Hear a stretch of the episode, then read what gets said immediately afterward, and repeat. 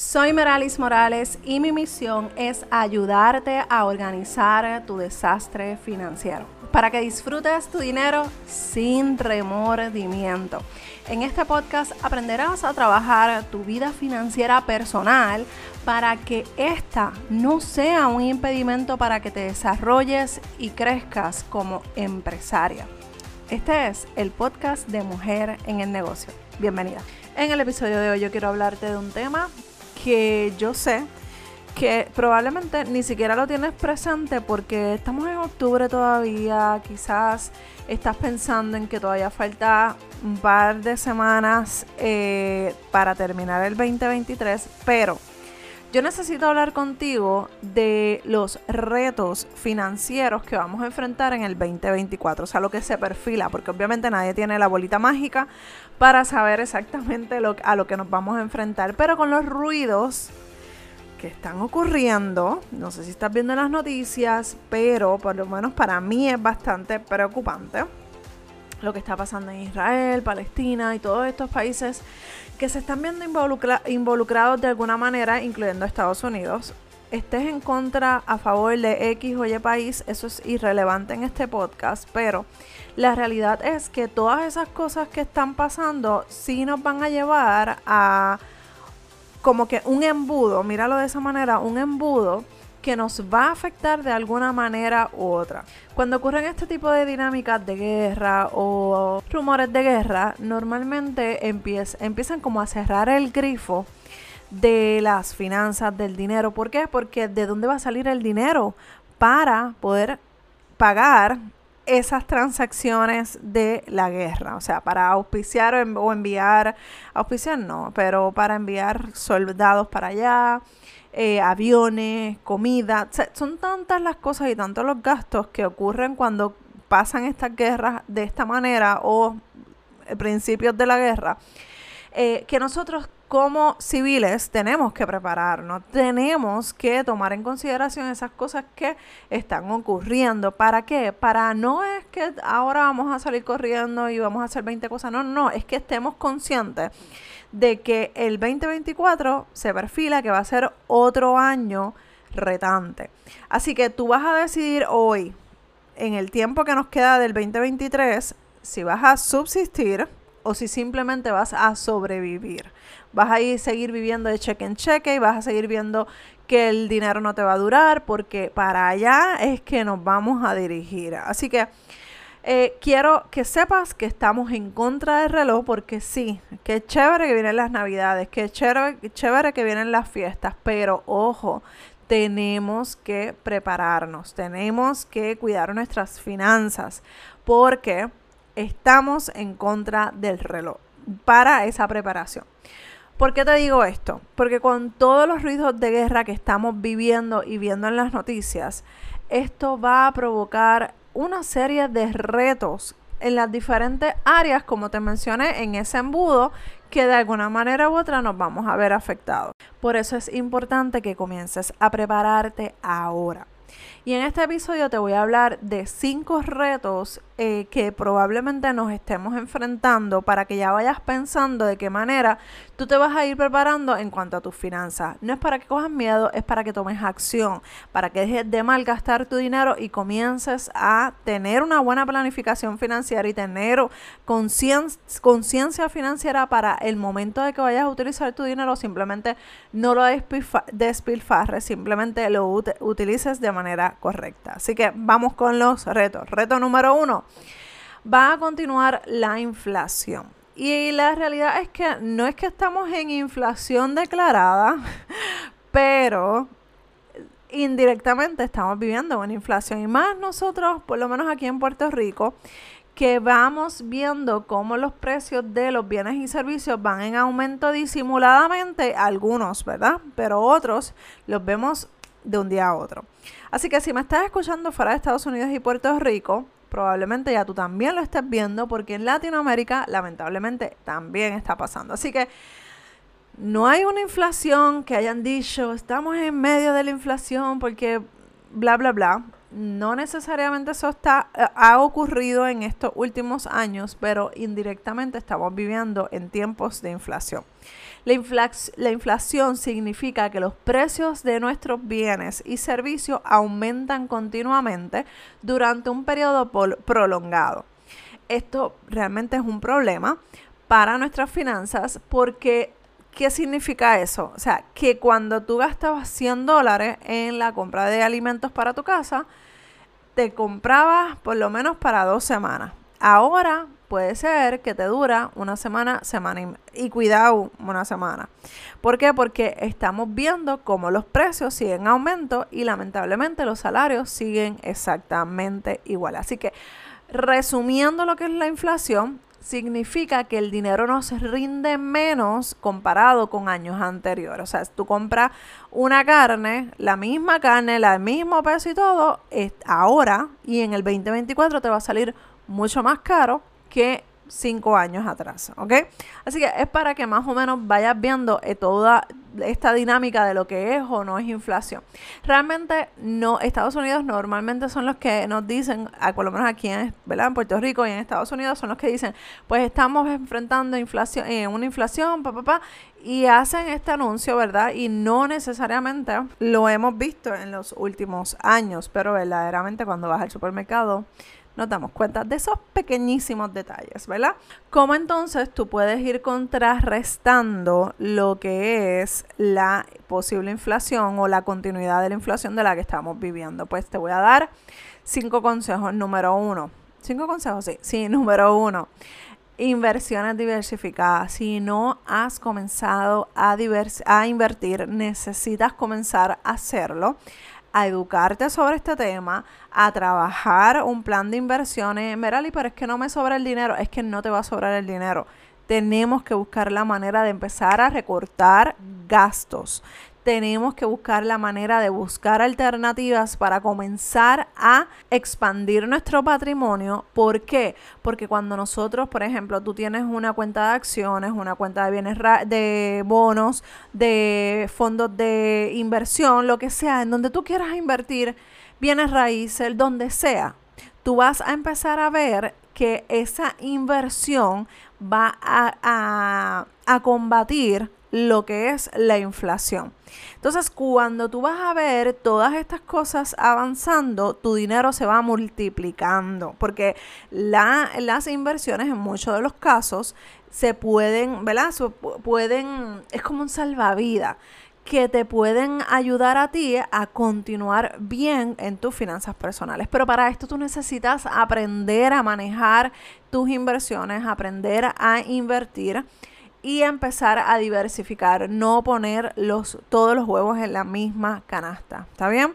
Así que aprende, averigua qué son acciones, que, en qué eh, puedes invertir en bienes raíces, en bonos, todas estas cosas que son realmente importantes que las aprendas para que puedas expandir tu patrimonio y expandir y cuidar lo que es lo que son tus finanzas personales, ¿ok?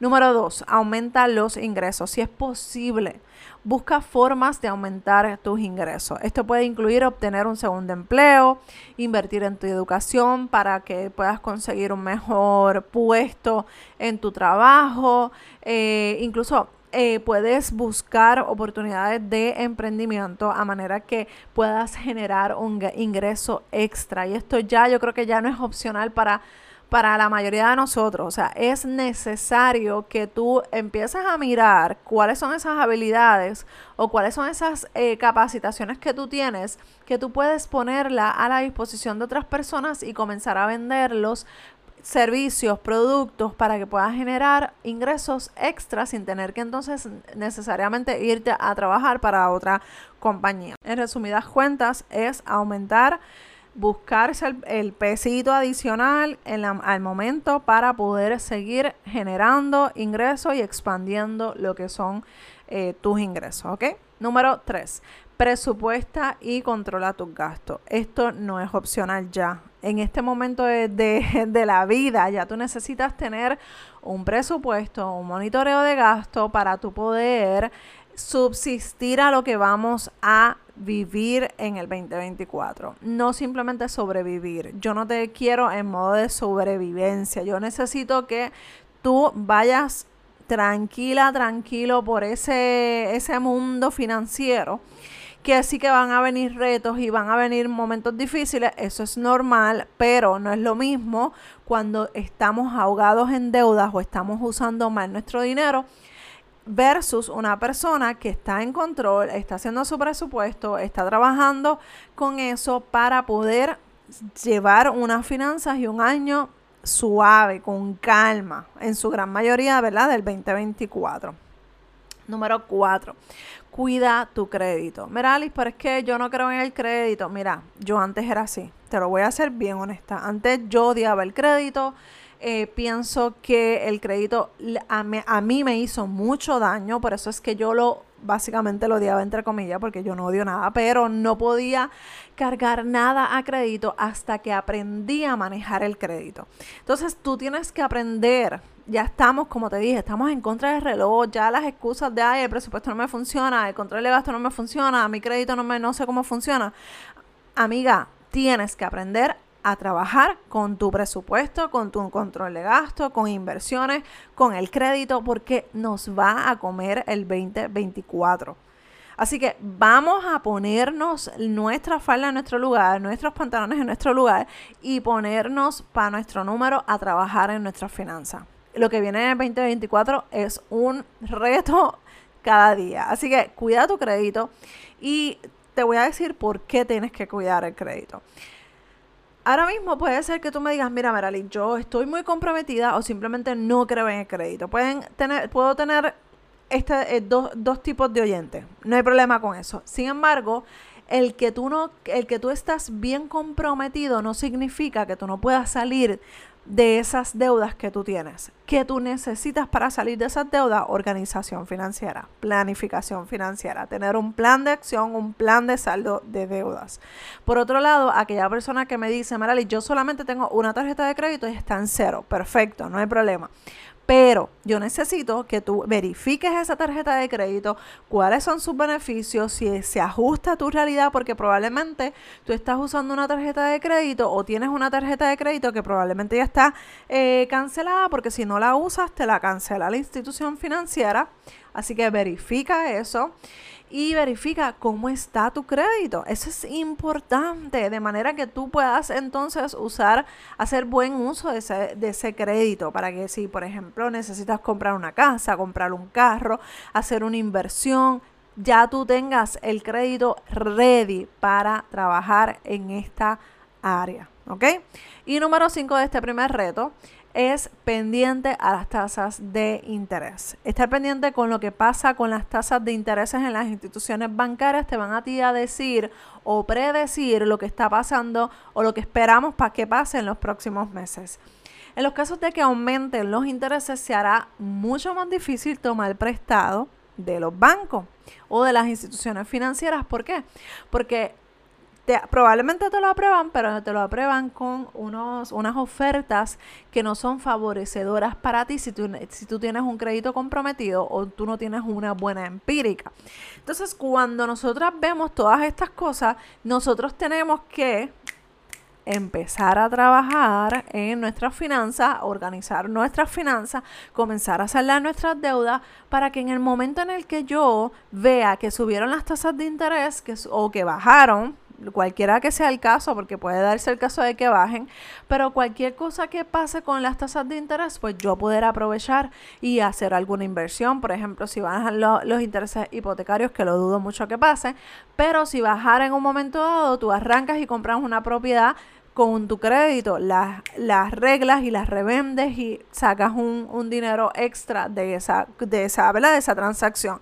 En el caso de que a ti te interesa eh, hacer inversión en bienes raíces. Pero para todo esto tú necesitas tener claro qué tú quieres hacer, hacia qué dirección tú te quieres mover, qué tú vas a hacer y qué tú vas a planificar para el 2024. Ya estamos en el punto de que ya no podemos seguir pensando en el presupuesto, en el monitoreo de gastos. Yo no te quiero seguir hablando de lo mismo. Yo quiero que ya tú madures financieramente hablando y tú tomes el control y las riendas de tu finanza y simplemente te dejes de excusa y te pongas a hacer lo que tienes que hacer si venimos a ver, hemos estado hablando de lo mismo y por eso es que me estás viendo que ahora estoy incursionando en otros temas que son un poquito más densos porque quiero ya ponerte las pilas de acelerar y de que te pongas para tu número para que salgas del hoyo en el que te encuentras.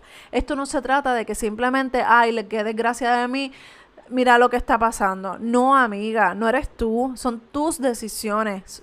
Son la falta de decisiones de tomar el control de, tus finanzas personales. Ahí es donde está realmente tu problema.